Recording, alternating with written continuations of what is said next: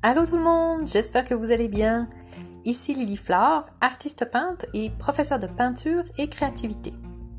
Dans cet épisode de podcast, comme dans tous les autres, eh bien je vais essayer de vous inspirer, de vous motiver et de vous permettre de trouver enfin l'artiste en vous.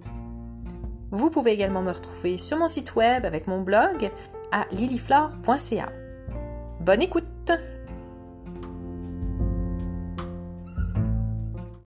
Aujourd'hui, on va parler de la meilleure façon de progresser. C'est pas un secret. C'est pas, euh, je vais vous le dire tout de suite, c'est de pratiquer. Voilà, c'est pas un secret. Donc euh, c'est facile, il suffit de pratiquer. C'est comme dans tout. Alors euh, vous me direz pourquoi, pourquoi en parler pendant 20 minutes pourquoi faire une séance spécialement pour ça?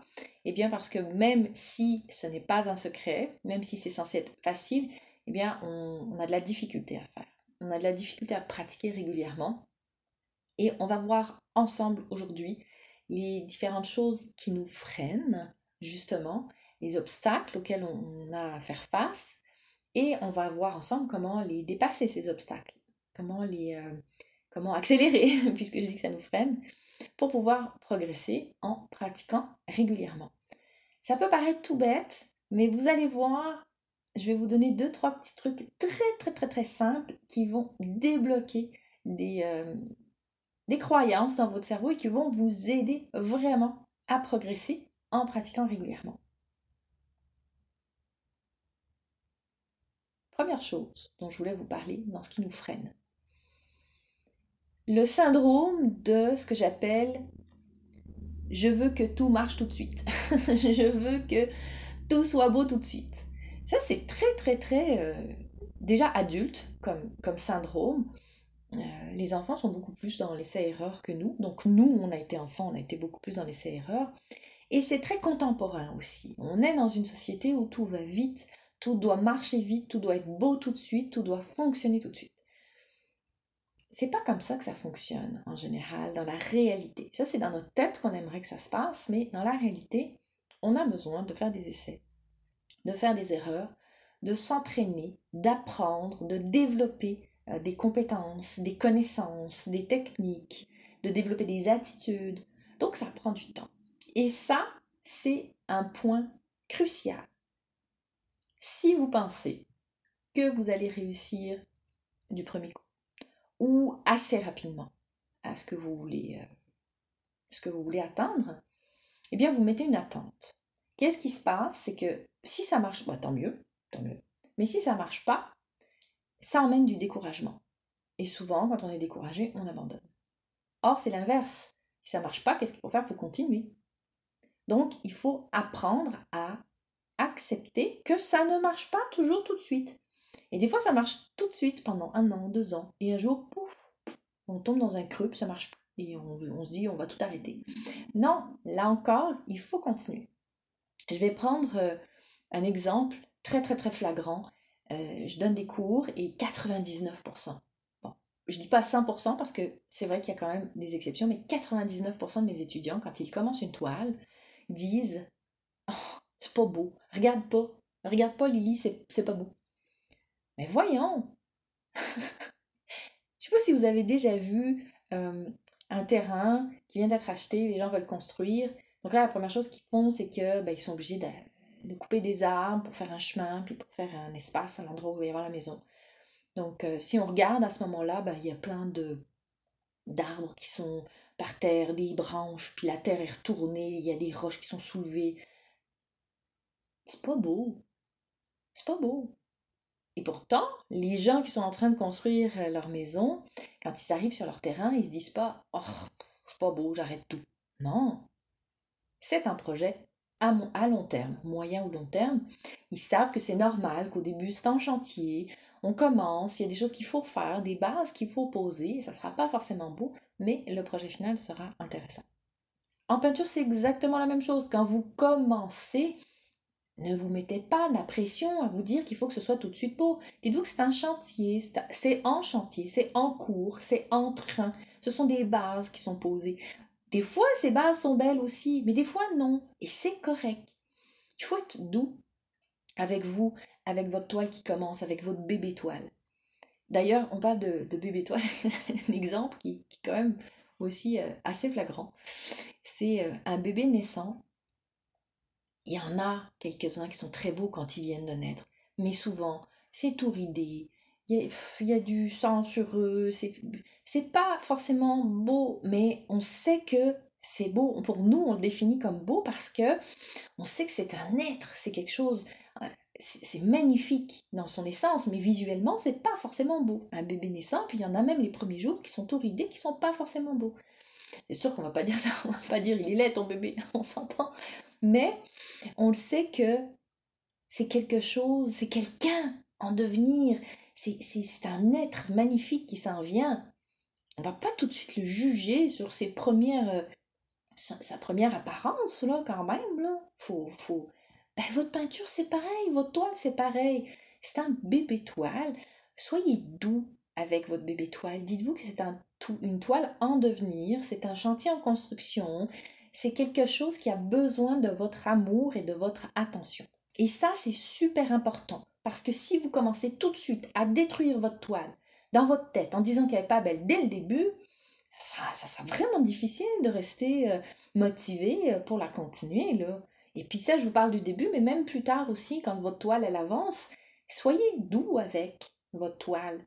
C'est un des éléments pour la meilleure façon de progresser. C'est d'avoir cette attitude de bienveillance envers votre travail, de vous dire que c'est un travail sur le long terme et que c'est important d'y mettre de l'amour, de la bienveillance, euh, de, du travail aussi, du temps, de la persévérance. Euh, et c'est là que ce que je vous disais au début est important, c'est de pratiquer. C'est-à-dire que si vous vous arrêtez dès que vous trouvez quelque chose de pas beau, bah ça marche pas. Il faut pratiquer. Même si vous trouvez que c'est pas beau, vous continuez, vous pratiquez, vous pratiquez à côté des exercices. Ah bah tiens, je suis pas capable de trouver cette couleur, elle est pas belle cette couleur. Ok, parfait. Je vais faire des exercices à côté pour pratiquer ma couleur. Pratiquer, pratiquer, pratiquer. Toujours. Ça, c'est super important. Un guitariste, quand il fait euh, une, une, ses gammes, c'est pour pratiquer. Là, il essaye d'apprendre une chanson, il n'y arrive pas, il fait une fausse note. Il va pas poser sa guitare en disant Ah, je suis nul, j'en ferai plus jamais. Non, il va continuer. Il y en a peut-être qui feront ça, mais il va continuer. Donc, c'est important, nous, quand on est face à une toile, de ne pas se décourager parce que dès le début, on ne trouve pas ça beau. Ça, c'est la première chose dont je voulais vous parler. Euh, qu'est-ce que je voulais vous parler euh, Je voulais vous parler également de, de la comparaison. Ça, c'est un autre élément qui nous freine beaucoup dans notre pratique, c'est quand on se compare aux autres. Alors, euh, comment je pourrais... La comparaison, ce n'est pas mauvais en soi, mais souvent, on le détourne et on le rend mauvais. C'est-à-dire que se comparer pour essayer de voir qu'est-ce qu'on aurait à améliorer dans notre pratique, ça peut être très positif, ça peut être très intéressant. Donc se comparer en se disant, oh, moi j'aime beaucoup ce que fait cette personne-là parce que je trouve qu'elle a une meilleure maîtrise de la composition ou une meilleure maîtrise des couleurs.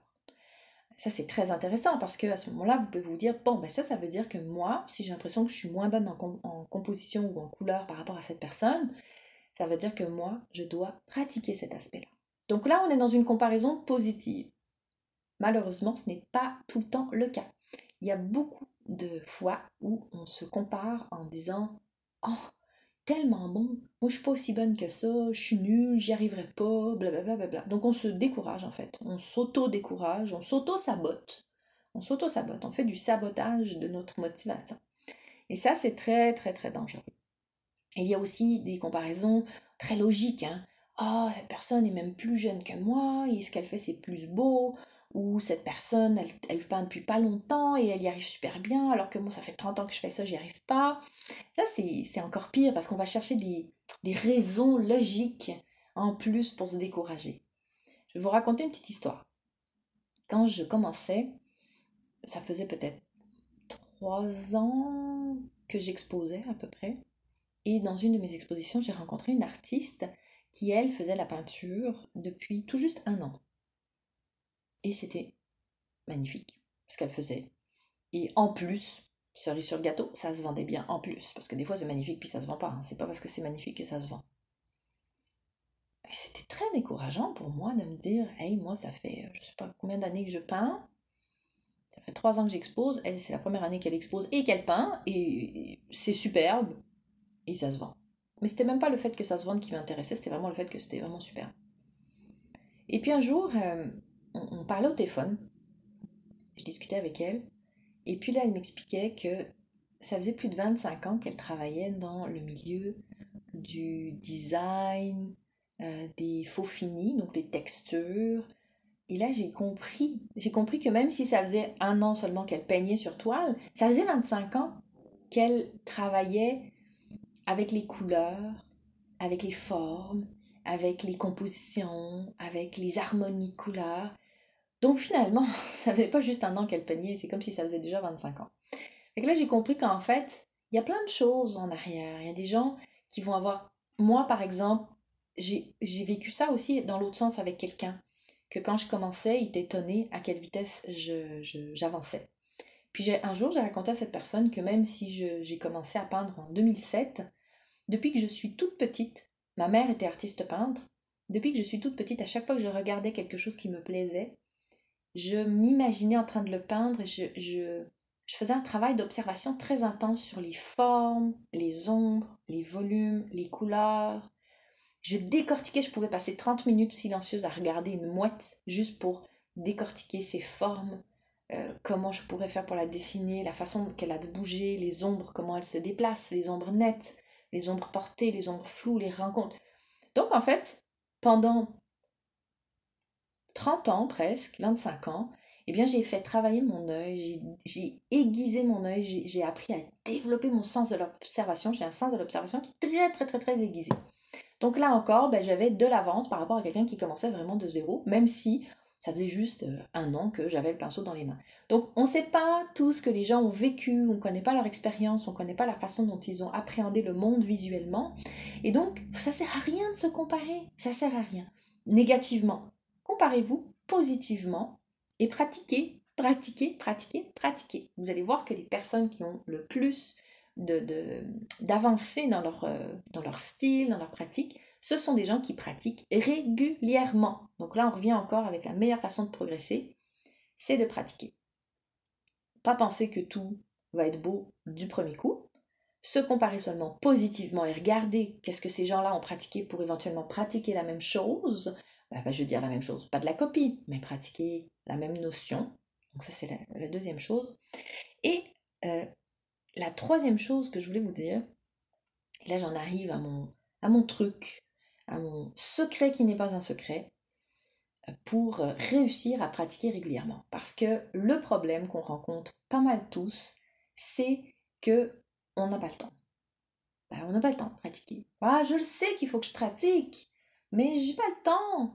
Et alors ça, c'est valable pour tout le monde. Hein. J'ai beaucoup, beaucoup... La majorité de mes étudiants, ce sont des gens qui sont à la retraite et euh, me disent bah moi je pensais que j'aurais plus de temps à la retraite puis c'est pas vrai j'ai tellement de choses à faire que j'ai pas le temps et alors ça c'est un, concept intéressant avoir le temps en fait moi j'ai découvert justement avec la peinture quand j'ai commencé à peindre et que bah, j'avais pas le temps que le temps faut pas attendre d'en avoir parce que ça n'arrivera jamais il faut le créer son temps.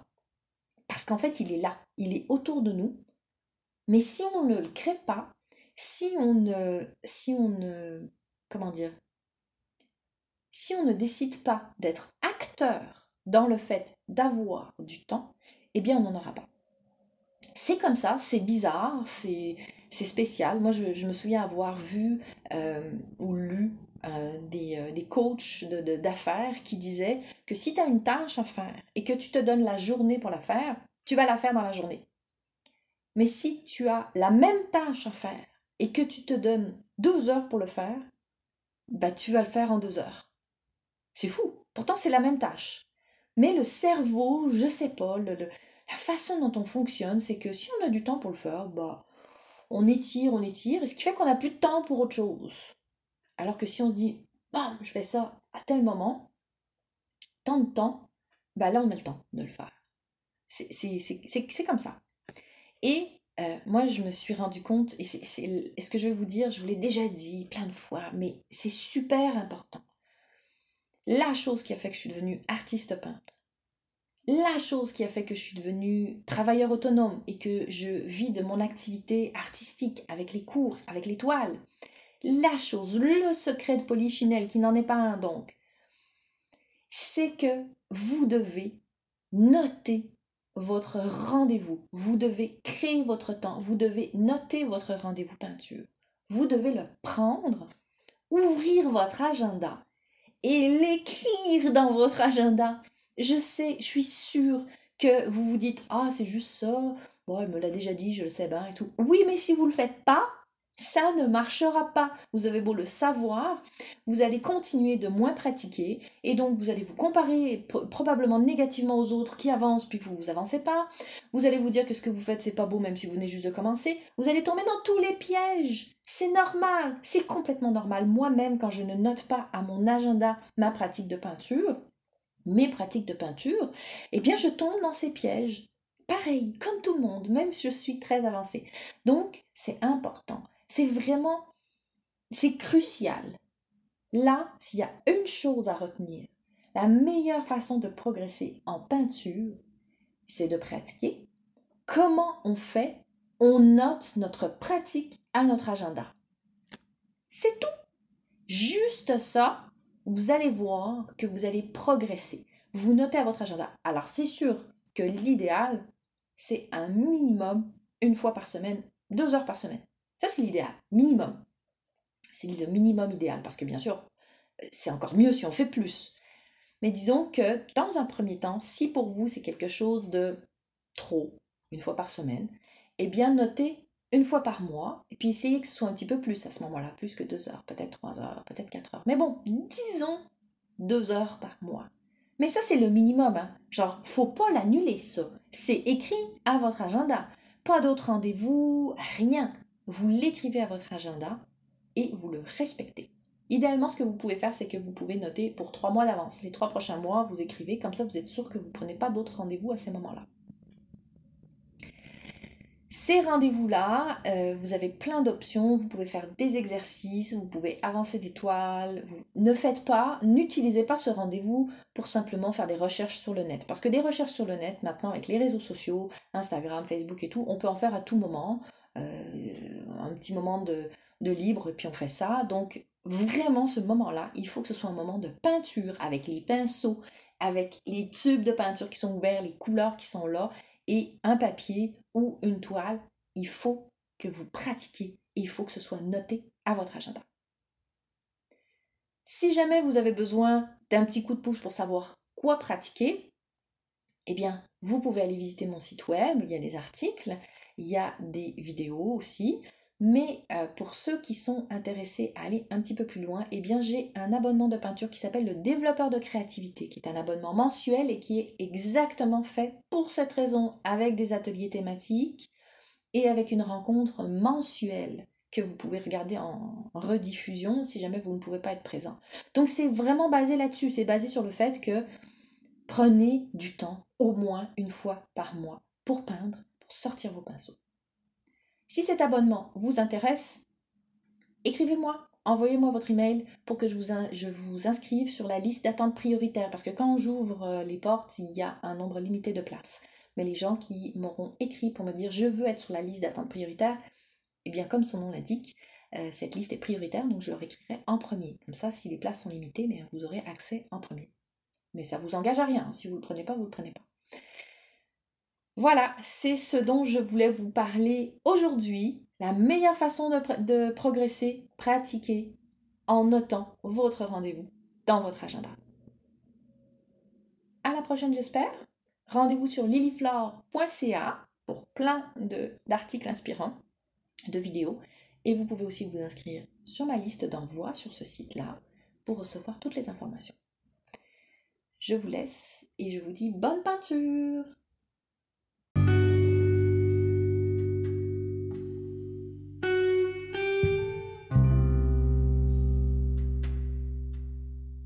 Merci pour votre écoute. On se retrouve dans un prochain épisode. Tout ça pour vous aider à oser devenir l'artiste en vous. Bye bye